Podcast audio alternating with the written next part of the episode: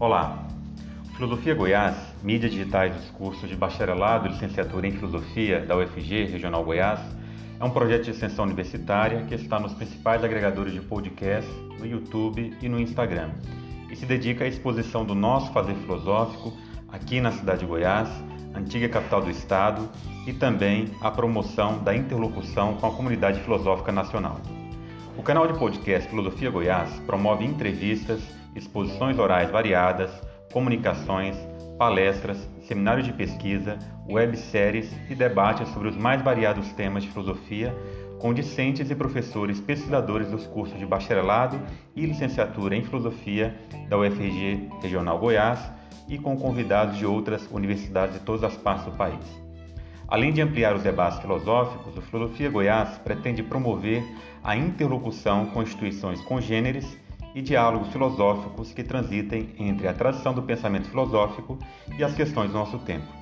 Também o próprio fazer filosófico no ensino, na pesquisa, na extensão e na formação para a docência são tematizados aqui. Nós convidamos você a acessar e se inscrever em nossos canais de mídia no Spotify, no Google Podcast, demais agregadores de podcast, no Instagram e no YouTube.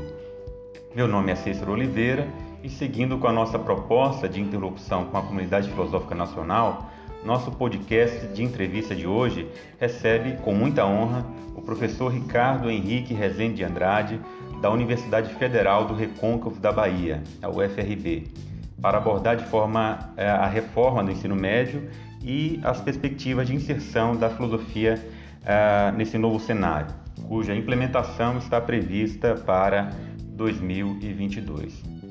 O professor Ricardo Henrique Rezende Andrade é doutor em Ciência da Educação, com habilitação em Filosofia da Educação pelo Instituto de Educação da Universidade do Minho, em Portugal.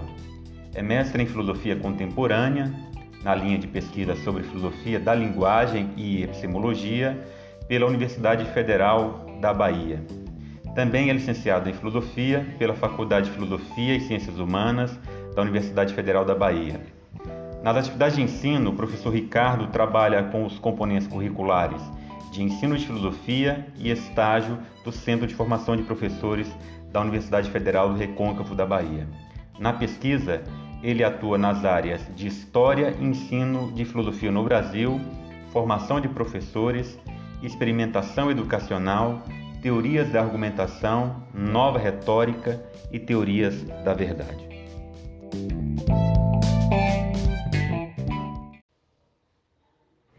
Professor Ricardo, seja bem-vindo ao Filosofia Goiás. Bem, eu fui seu colega por três anos e meio aí no curso de licenciatura em Filosofia no Centro de Formação de Professores da UFRB, Universidade Federal da Bahia. E quero dizer que é uma alegria tê-lo aqui nessa nossa atividade de extensão em filosofia da UFG Regional Goiás. Inclusive, aproveito para registrar que, com isso, na verdade, nós damos sequência à relação, digamos, colaborativa que cultivamos desde 2016, né? em torno da filosofia. Já tivemos a oportunidade de fazer várias coisas juntos e essa é mais uma delas e certamente é, não é a última, não é? Bom, eu, eu acho que um bom ponto de partida para a nossa conversa seria expor um pouco a história do ensino de filosofia no Brasil, né? até a volta de seu ensino obrigatório no ensino médio, que se dá em 2008 algo que, aliás, você conhece muito bem. É, eu começo então com esse pedido, na perspectiva de que um olhar retrospectivo nos ajude a entender o que significa para o ensino de filosofia a Lei 13.415, de 16 de fevereiro de 2017, a chamada Lei da Reforma do Ensino Médio, sobre a qual nós vamos é, nos deter né, ao longo da nossa conversa, tentando sondar algumas das consequências para a, a filosofia. Olá, Cícero. Então, é um prazer falar contigo, falar com os colegas da Universidade Federal de Goiás. É verdade, a nossa parceria é antiga e certamente vai prosseguir. Então, Cícero, eu vou fazer esse retrospecto que você pediu da história do ensino da filosofia no Brasil, e ela é tão antiga quanto a história do Brasil. Começamos com os jesuítas, os padres jesuítas que fundaram os colégios e havia já ali o germe do ensino da filosofia no Brasil. Um ensino em latim, feito para poucos. A situação não muda muito durante o período colonial, apenas a partir do século XIX, com a vinda da família real e com os novos acontecimentos é, do Império, é que a própria filosofia se reconfigura aqui. Eu acho que se a gente pudesse datar o início de um ensino da filosofia documentado, registrado no Brasil, eu remeteria ao opúsculo publicado em 1885, possível Romero, republicado depois, nas suas recorrentes histórias da literatura brasileira. Ele tinha um conceito muito amplo de literatura que incluía qualquer coisa. Esse texto foi republicado depois, que é o ensino secundário é, de filosofia. Era uma proposta de reformulação curricular para o Colégio Imperial Pedro II, e ele propunha nessa reforma é, a retirada das disciplinas de ontologia, de ética, etc., para que tudo fosse feito a partir do ensino de lógica. Esse talvez seja o primeiro documento que pensa o que significa ensinar filosofia para jovens brasileiros. Logo em seguida, nós tivemos a proclamação da República e, com ela, uma série de reformas que, ora incluíam, ora excluíam a filosofia do ensino, conforme as tendências dos ministros da época, né? Quando eles eram mais ligados à área de exatas, eles retiravam filosofia. Quando eles eram ligados à engenharia, enfim, eles eram menos simpáticos à filosofia. Quando eram mais próximos das áreas das letras, eles incluíam a filosofia. Aí assim a gente teve uma história recorrente de entra e sai, que eu posso aqui resumir é, com botas de sete léguas. Né? Por exemplo, em 1890, a reforma de Benjamin Constant substituiu o ensino da filosofia pelo ensino da sociologia. Isso em 1890. Em 1901, a reforma Epitácio Pessoa retira a sociologia e coloca a lógica. Em 1911, a reforma Rivadavia Corrêa retira a lógica do currículo. Em 1915, com a reforma de Carlos Maximiliano, a filosofia retorna ao currículo. Antes de chegar no período da, da mais recente ditadura militar, de 64 a 85, é importante lembrar que em 1930, com a fundação da USP, a criação da Faculdade de Filosofia Ciências e Letras, que trouxe é, um, missões da França, é, da Itália, dos Estados Unidos, enfim, e principalmente a missão francesa, que trouxe no, logo no início do curso, como segundo professor, o professor Jean Maguet, que criou um currículo novo para o ensino da filosofia, que desenvolveu uma maneira mais profissional de lidar com a filosofia as alterações a partir daí se tornaram profundas e o ensino da filosofia na educação básica foi pouco, pouco a pouco é, modificado é, a partir dessa experiência acadêmica de profissionalização da pesquisa em filosofia do Brasil. A partir daí a gente tem uma história paralela do ensino da filosofia na educação básica e do ensino da filosofia superior que se tornou cada vez mais profissional, cada vez mais especializado. Bom, durante o regime militar, é, a filosofia foi sendo é, retirada do currículo, já quase não havia, quando em 71 o governo oferece as disciplinas de organização social política brasileira e educação moral e cívica, que fazem desaparecer completamente é, a filosofia do currículo. Mas, na década de 70, uma série de eventos começam a, começa a suscitar uma discussão sobre o retorno que foi o encontro de 1975 da Sociedade Brasileira para o Progresso da Ciência. É, nesse encontro, o professor, o professor Gianotti, Arthur Gianotti, propôs aos é, professores da filosofia, foi um encontro feito numa comunidade da ciência, porque na época ainda não havia Ampof, mas então os filósofos se encontravam na, nos encontros da, da SBPC. E o Genote propôs aos participantes o tema Por que filósofo? Por que filósofo? E eu acredito que os textos de Genote e Lebrun deram, naquele momento, o sinal para uma aproximação convergente entre os filósofos acadêmicos, influenciados pelo paradigma uspiano, e os professores de filosofia.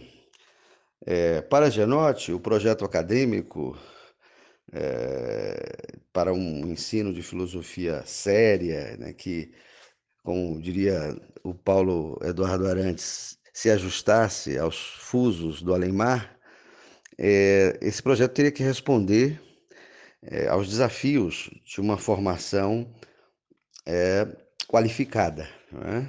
Afinal de contas, o Genote, já naquele texto, lançava a seguinte suspeita: né? por que é, o Estado, frequentemente tecnicista, autoritário, toleraria a vagabundagem bem comportada do, do filósofo. Né? Então, ele já chamava atenção para que uma certa dimensão da rebeldia é, pudesse compor esse paradigma de um ensino que fizesse, se fizesse interessar pela filosofia na educação básica. O Lebrun, nesse mesmo encontro, desenvolve uma ideia bastante fecunda de linguagem de segurança, né?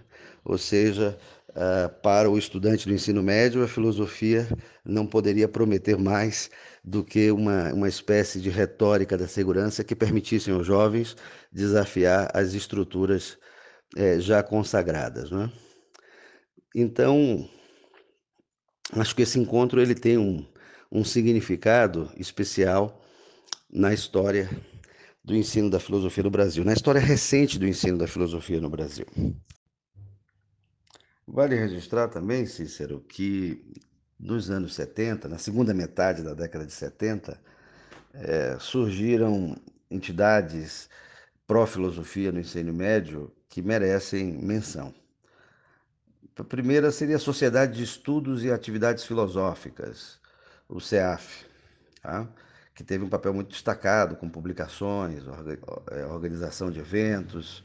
É, também a Sociedade Brasileira de, de Cultura, Convívio, é, o Compefil também é, é, é, merece menção, que seria é, um conjunto de pesquisas filosóficas. A ABFC, Associação Brasileira de Filósofos Católicos, também participaram, eles também participaram dessa luta. O Instituto Brasileiro de Filosofia, é, mais próximo da direita, mais conservador, mas também teve um papel importante naquela década na defesa do retorno à filosofia ao currículo. É, a Coordenação Nacional dos Departamentos de Filosofia, a CNDF, que é a percussora da, da ANPOF, é? antes de existir a ANPOF, os filósofos é, universitários, acadêmicos, né, estavam congregados em torno da, da Confederação Nacional dos Departamentos de Filosofia.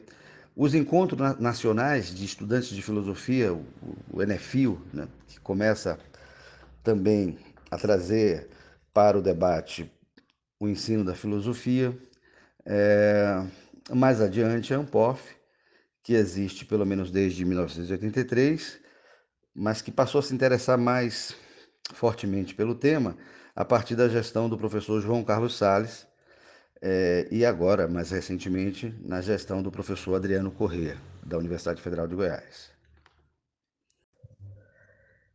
É importante lembrar que em 97, 98, quando o deputado federal Padre Roque, do PT de Minas Gerais, aprovou no Congresso uma lei que incluía a obrigatoriedade do ensino de filosofia e sociologia, uma lei que foi vetada pelo presidente Fernando Henrique Cardoso, o professor Genotti em entrevistas que deu à imprensa na época, justificou é, a decisão do presidente Fernando Henrique, que era, era colega do SEBRAP, né? eram colegas do SEBRAP, apresentando uma argumentação que foi muito questionada na época.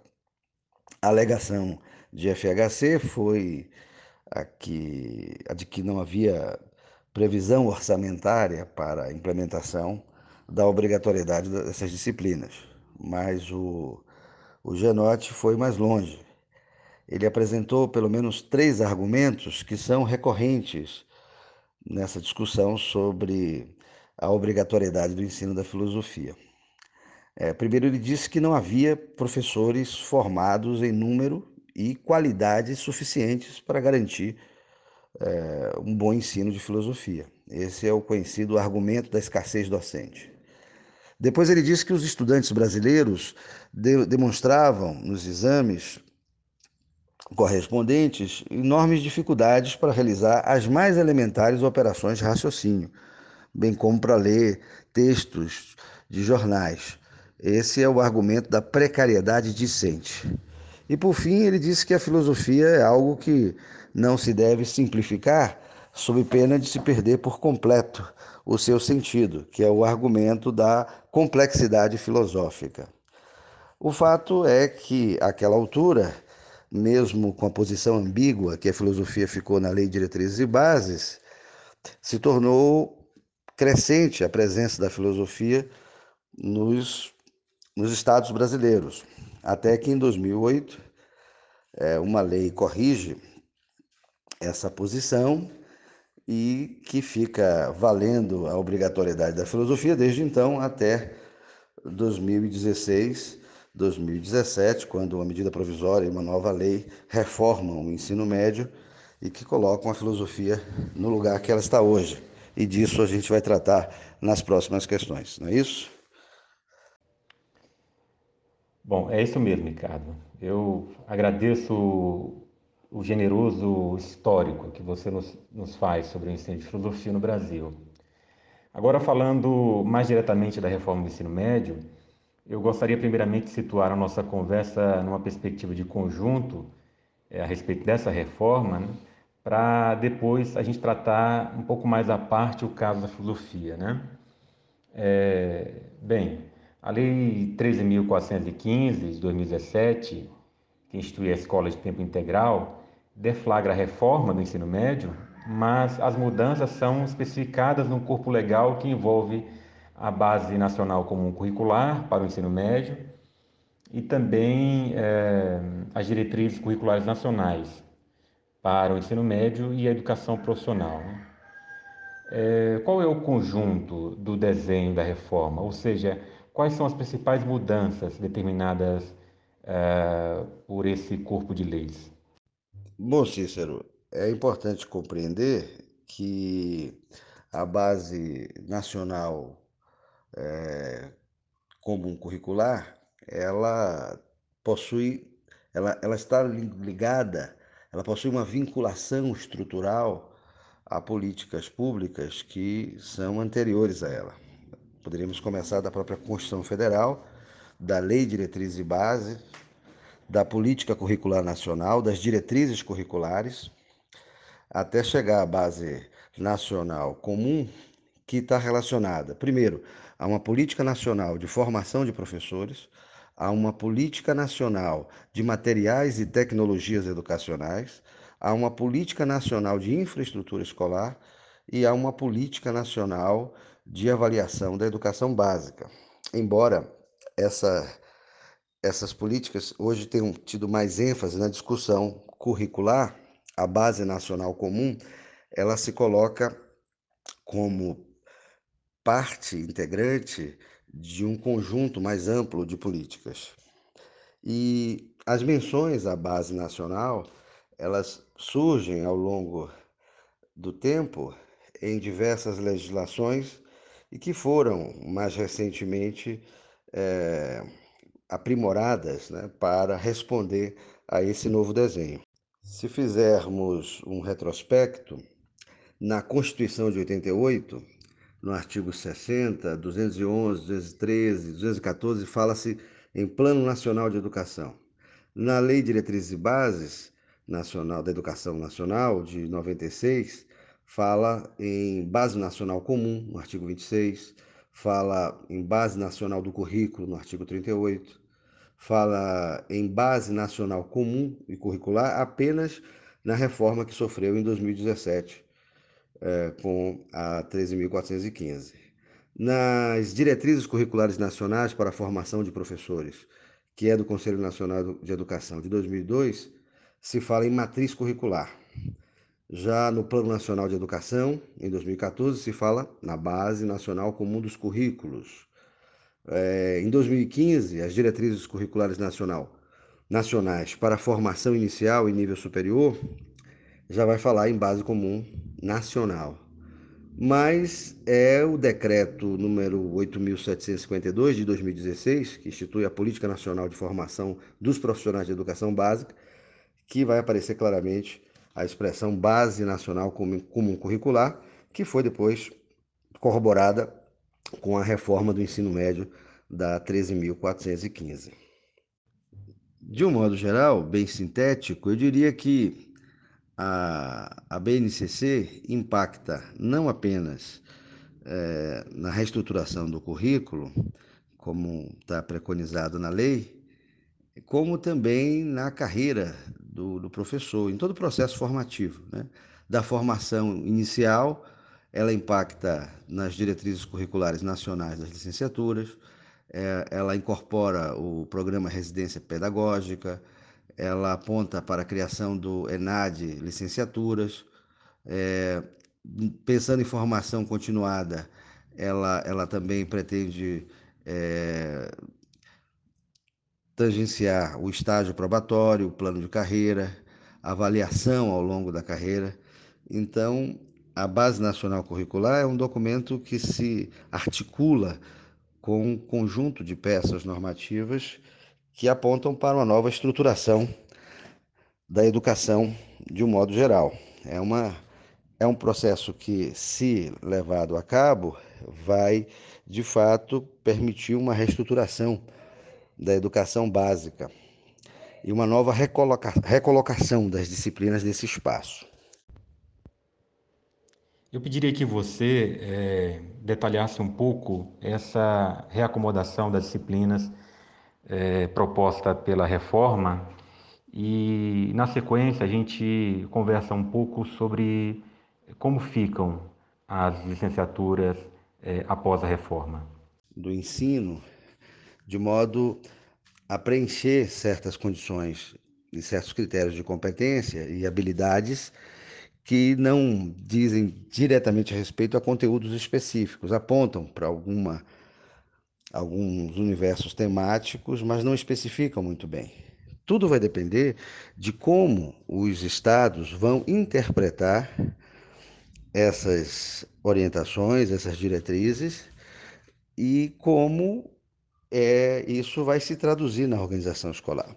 O modo como foi conduzido esse debate comprometeu muito ele já de saída. Desde a medida provisória 746, que veio a se tornar lei no ano seguinte, quer dizer, uma reforma do ensino médio feita por medida provisória, descontinuando uma conversa, um diálogo é, que já havia sido feito antes para discutir a base, abandonando os textos originais, dando um, um novo direcionamento, um pouco empurrando o goela abaixo, né? E também os fatos que se sucederam na política do país, né? do governo Temer para cá, quer dizer, tudo isso ficou muito desorganizado. É claro que os estados correram para fazer isso, e ao que tudo indica, é, entre a parte comum e a parte diversificada, haverá lugar para as disciplinas é, tradicionais. Há um, também um, uma pressão corporativa né, das áreas, uma reação de toda a sociedade a esses movimentos que não estão sendo muito claros, muito bem debatidos. Então, eu acredito que é, essa reacomodação ainda se fará por longo tempo. Né? o que vai ficar definido disso. Os estados estão agora apresentando as suas primeiras propostas de orientação curricular para o ensino a partir da Base Nacional Comum Curricular. E, pelo menos na composição das áreas, é, as disciplinas tradicionais, né, as disciplinas de sempre foram convidadas. Certamente, Cícero, haverá muita resistência para acomodar essas noções, né? até porque elas são abstratas o suficiente para permitir compreensões das mais diversas. Né? De todo modo, a noção central da base nacional comum é a noção de itinerário formativo. Né?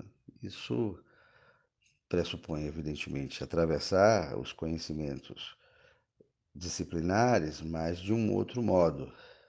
É um ensino médio que se propõe a preparação básica para o trabalho, a cidadania, o aprimoramento é, do que do que ele chama no texto de pessoa humana, né? dizer, saber lidar com o corpo, compreender a, a, a diversidade da sociedade, promover diálogo com de forma não conflituosa, não violenta, enfim, combater estereótipos, tudo isso está preconizado no, no, no, no, bojo do texto, dando uma enorme flexibilidade é, de trabalho. Né? Há também a defesa do, dos fundamentos científicos, tecnológicos dos processos produtivos, enfim. É, é uma proposta que traz o, o pressuposto da flexibilidade, da liberdade de organização curricular e também o, o protagonismo juvenil. Quer dizer, eu acho que o texto da BNCC, de certo modo, possui mais ou menos o mesmo é, espírito da LDB de Darcy Ribeiro. Na época que a LDB saiu, sob a relatoria de Darcy Ribeiro, muita gente ficou frustrada, porque na época o que se alegava era a, a não inclusão daquilo que havia sido proposto no, na Conferência Nacional de Educação. E, por exemplo, a expectativa da obrigatoriedade do ensino da filosofia, da sociologia, por exemplo, não saiu. Mas por quê? Porque o Darcy preferiu uma lei aberta o suficiente, que proibisse o mínimo, que obrigasse o mínimo e que permitisse é, o máximo. Ou seja, uma lei mais feita de espírito do que de letra. É claro que, que isso não agradou às expectativas, mas a ideia do Darcy era ter uma lei que pelo menos permitisse a quem quisesse inovar pudesse fazê-lo, tivesse amparo para fazê-lo, amparo legal para fazê-lo. É, eu acho que a base nacional, não obstante o modo autoritário como foi conduzido o processo e que certamente viciou o texto aqui e ali, mas ela participa de uma compreensão renovada da educação que precisa ser, de fato, melhor conhecida. Né? E agora que as coisas estão postas em lei, é necessário que a gente comece a pensar como vai poder trabalhar a partir disso.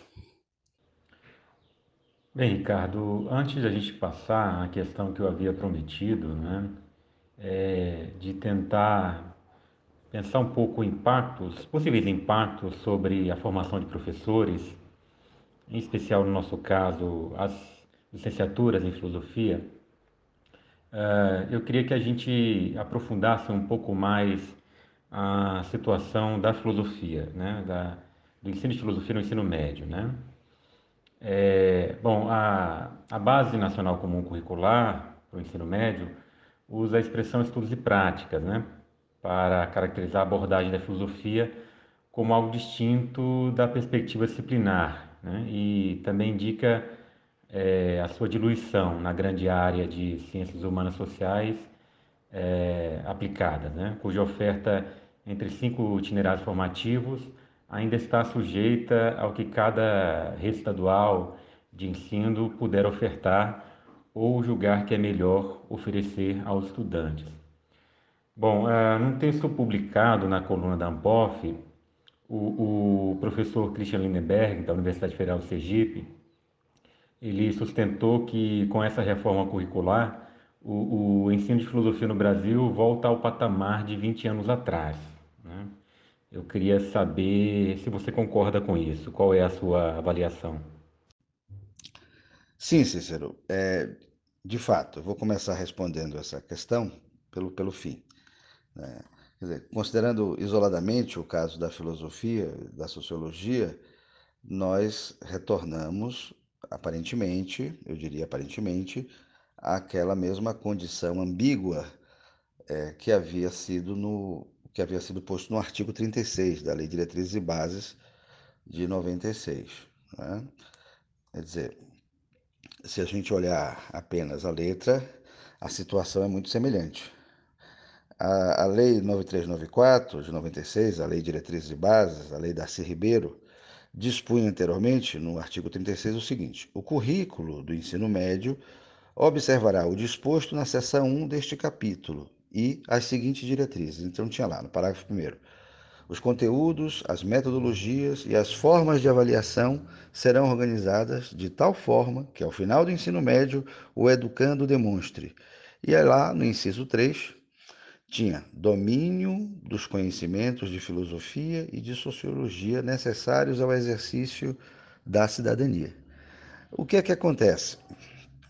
Bom, de lá para cá, vários pareceres favoráveis do, do Conselho Nacional de Educação e, por fim, em 2008, a Lei 11.684.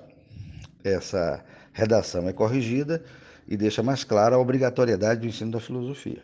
Tá?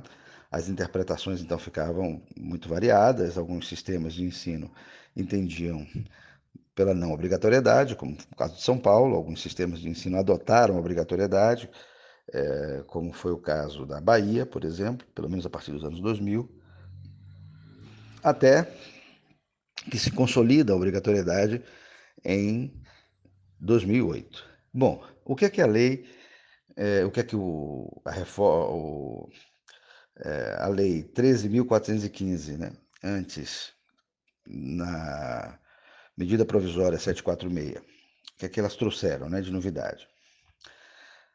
É, nesse caso, a lei realiza as seguintes alterações na, na Lei de Diretrizes e Bases de 96 é, ela passa a vigorar, a mesma lei passa a vigorar com o artigo 35. A base comum curricular definirá direitos e objetivos de aprendizagem do ensino médio conforme diretrizes do Conselho Nacional de Educação, nas seguintes áreas do conhecimento. E aí lista as áreas, as, as, as áreas do conhecimento. A base nacional comum curricular, diz o parágrafo 2 referente ao ensino médio, incluirá obrigatoriamente dos estudos e práticas de educação física, arte, sociologia e filosofia.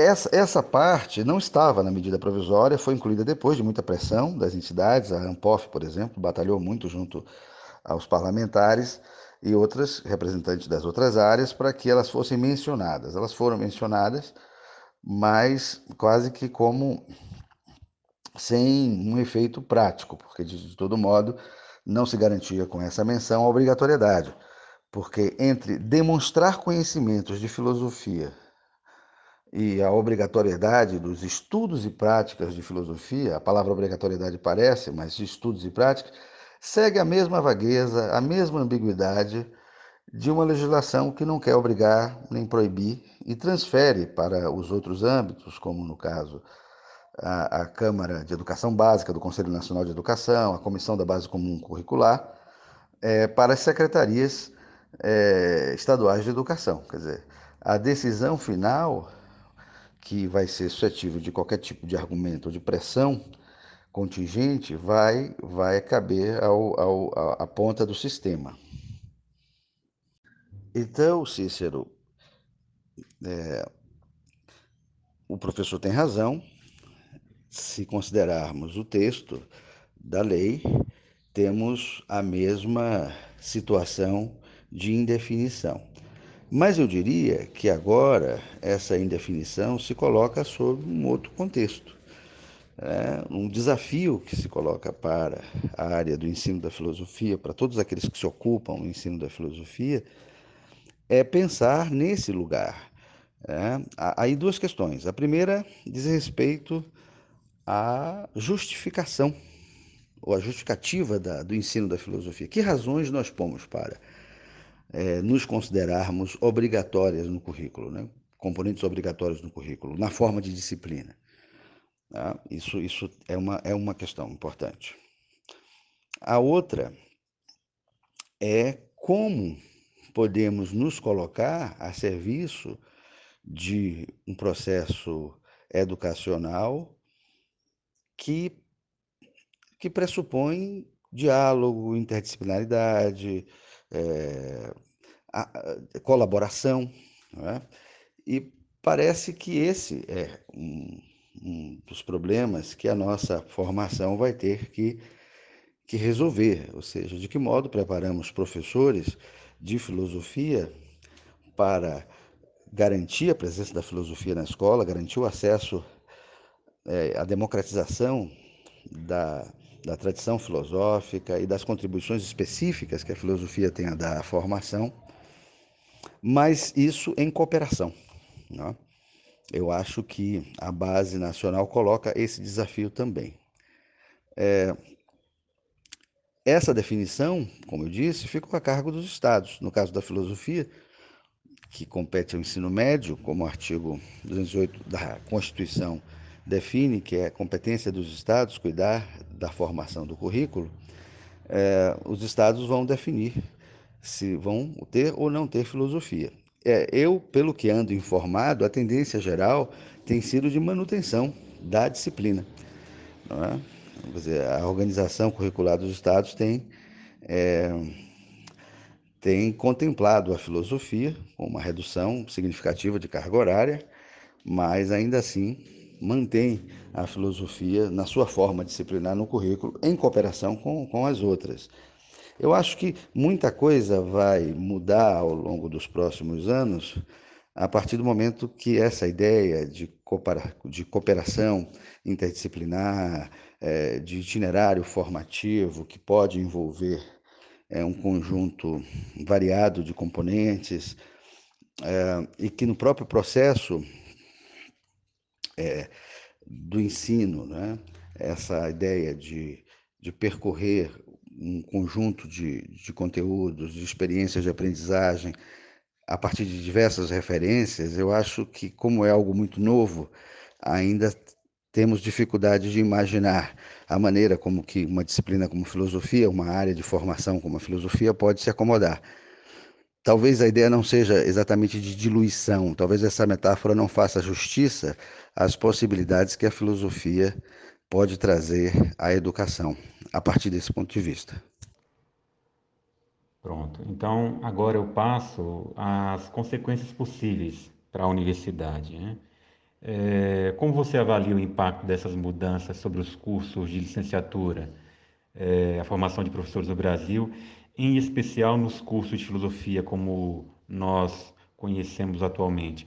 Quer dizer, você acha que as licenciaturas interdisciplinares, é, já praticadas em algumas universidades, como a UFSB, a Federal Sul da Bahia, é, você acha que é, essas, esse novo formato deve, de alguma forma, colocar em xeque os cursos de licenciatura como nós os conhecemos? E mais, e agora, mais especificamente sobre a filosofia, né? Nós temos no Brasil um programa de mestrado profissional em rede para o ensino de filosofia, o chamado Profilo, né, que é um mestrado estrito senso voltado à capacitação de professores que atuam no, no ensino fundamental e no ensino médio. É, o Profilo, como você sabe, nasceu ali por volta de 2015 e entre universidades estaduais e federais, o programa tem hoje 16 núcleos em instituições públicas presente em todas as, as regiões do país. Né? É, esse incremento certamente decorre do aumento da perspectiva de inserção profissional em filosofia a partir da obrigatoriedade de seu ensino instituída em 2008, né? Então, é, a questão que eu quero colocar é a seguinte: você acha que com a reforma do ensino médio sendo mantida é, como está, nós podemos ter também um encolhimento da rede mestrado profissional no Brasil? Bem, Cícero, você fez um monte de perguntas, eu vou ter que responder por partes. E antes de, de começar a responder, eu queria fazer um registro muito claro. Eu acho que essas discussões sobre a reforma do ensino, elas foram tanto precipitadas como prejudicadas pelos, pela vida política do país dos últimos anos. Né? Tanto elas foram colocadas de forma muito autoritária, enviesada, ideologicamente, inclusive, como também os eventos políticos obnubilaram é, qualquer possibilidade de pensar problemas mais específicos da educação. E mais recentemente a pandemia também perturbou todo esse debate. Então, nós estamos também atravessando uma crise política institucional muito grande. O Ministério da Educação, na gestão do atual governo, foi muito ruim, muito fraco na condução das políticas públicas. Essas questões não surgiram é, no âmbito do Ministério, senão do Conselho Nacional de Educação, mas sempre de uma forma muito tumultuada e, enfim, parece que não temos no momento é, a, a condição política, social, de realizarmos adequadamente esse debate. Então, eu digo que tudo que está se fazendo, se pensando e conversando está prejudicado pelo atual momento. Esse é o primeiro ponto. Bem, se referindo ao impacto na, nas licenciaturas, impacta sim, e o impacto não é pequeno, é, ba é bastante significativo. Se a gente pensar na resolução número 2 de 2019 do Conselho Nacional de Educação, que institui a Base Nacional para a Formação de Professores, há toda uma reestruturação, é, que começa, por exemplo, pela carga horária. Né? No artigo 11, é, ele distribui a carga horária da licenciatura em três grupos. No primeiro grupo, de 800 horas, é para a base comum, que compreende os conhecimentos que são científicos, educacionais e pedagógicos e que fundamentam a educação. Aquilo que a gente costuma chamar de, das disciplinas pedagógicas. No grupo 2, que, são, que é de 1.600 horas, é, você tem que o currículo da licenciatura vai trabalhar a aprendizagem dos conteúdos específicos das áreas, dos componentes temáticos, né? e os objetos que são de conhecimento da Base Nacional Comum Curricular. Né? Então, os conhecimentos específicos a serviço da Base Comum Curricular representam 1.600 horas. E depois, no grupo 3, você tem é, a prática pedagógica, né? com 400 horas para o estágio supervisionado, é 400 horas para as práticas do componentes curriculares do grupo 1 e 2. Então, isso vai implicar numa reestruturação curricular quando muitas instituições estavam concluindo revisões curriculares baseadas em normas anteriores. A nossa instituição, como você sabe bem, acabou de implementar o novo currículo, com muitas situações de pendência, de, transição de um currículo para outro. E agora, a partir desse novo documento, começa-se a falar em uma nova reforma quando a primeira ainda não estava concluída.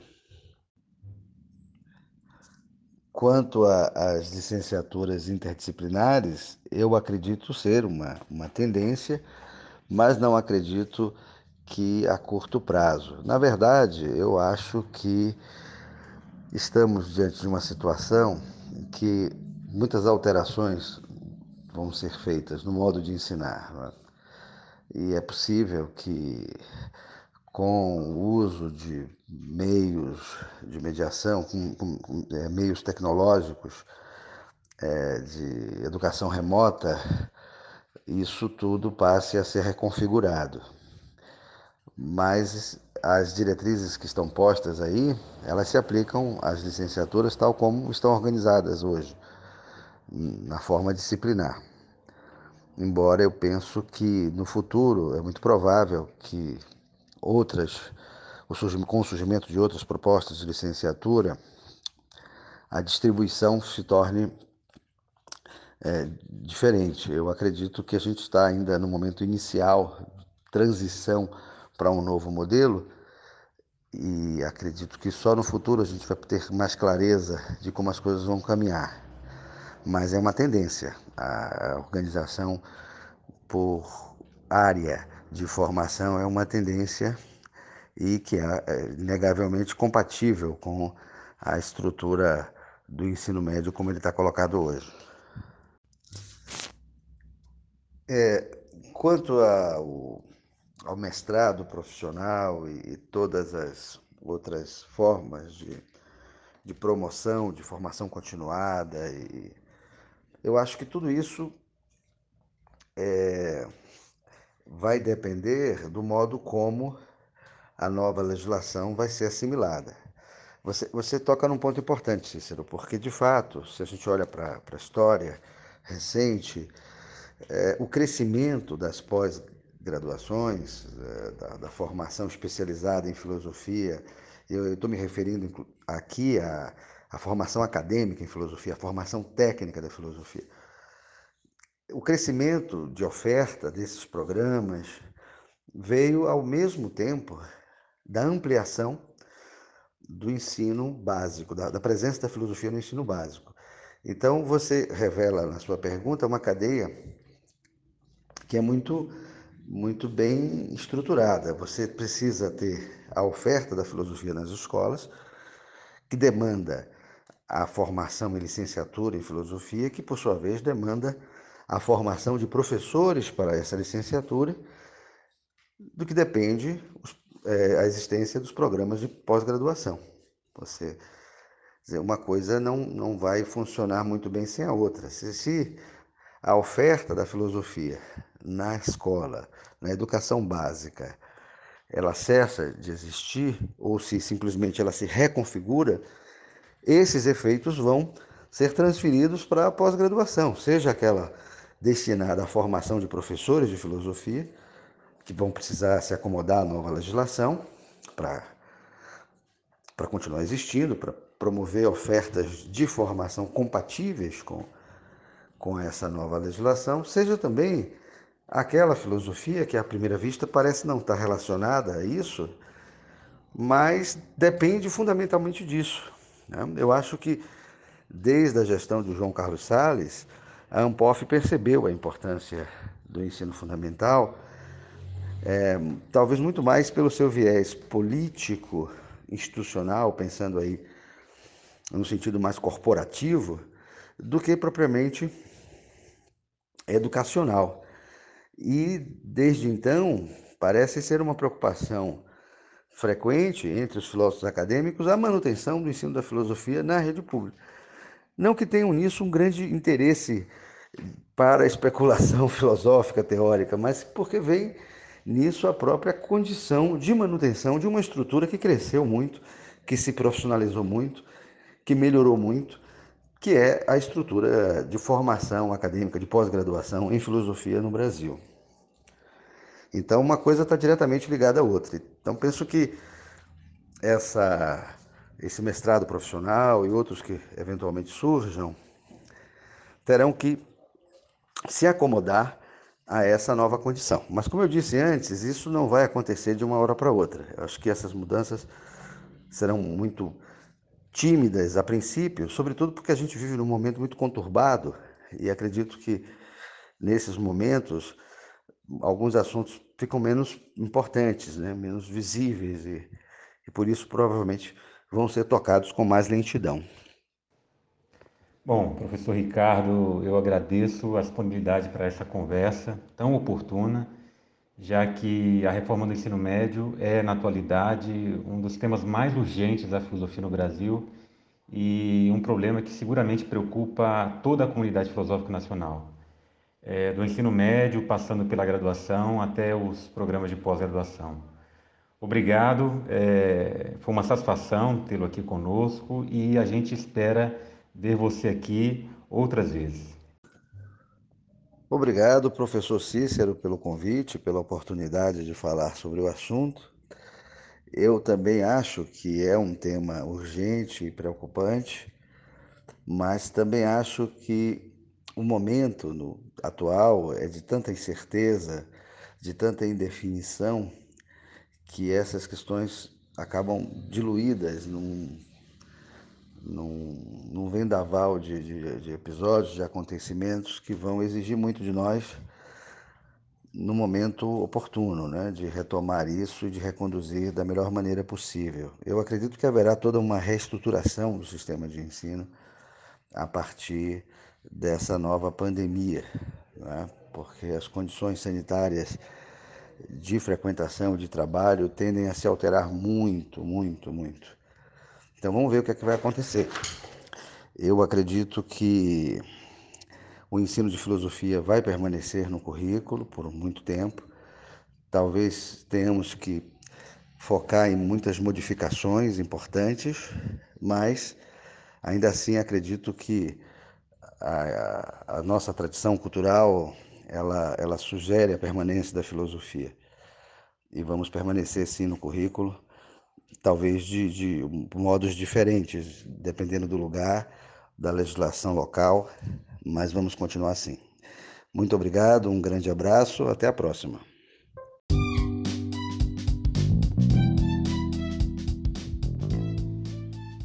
Este foi o bate-papo com o professor Ricardo Henrique Rezende Andrade, que é doutor em Filosofia da Educação e também um importante pesquisador em Filosofia no do Brasil.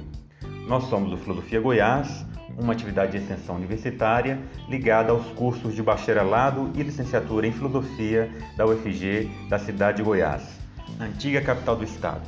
Além do Anchor, Spotify e Google Podcast, você pode nos acompanhar no Instagram, no YouTube e entrar em contato conosco pelo e-mail filosofiargoiás.gmail.com. Fique com a gente e até a próxima!